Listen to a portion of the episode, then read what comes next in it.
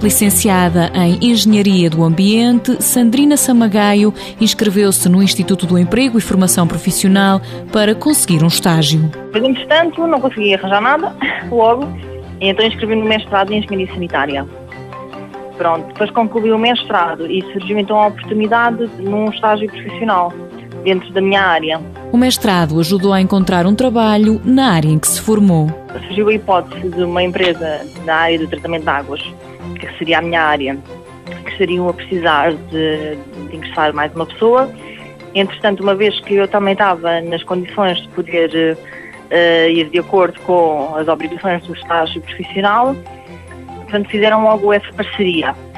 E eu fiquei com o contrato de estágio profissional durante um ano, que é o período em vigor que, que era na altura.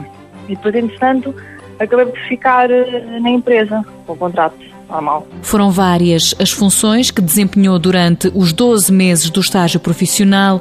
A empresa decidiu contratá-la. Fazia relatórios de tratamento de águas, fazia propostas, orçamentos, estava pela parte do laboratório e da logística de recolha de amostras, planeamento de amostras, equipamentos de medição e monitorização, também de águas, era mais ou menos essa área. Sandrina nunca esteve parada, com 26 anos fez uma licenciatura, um mestrado, investigação, um estágio profissional e está agora contratada.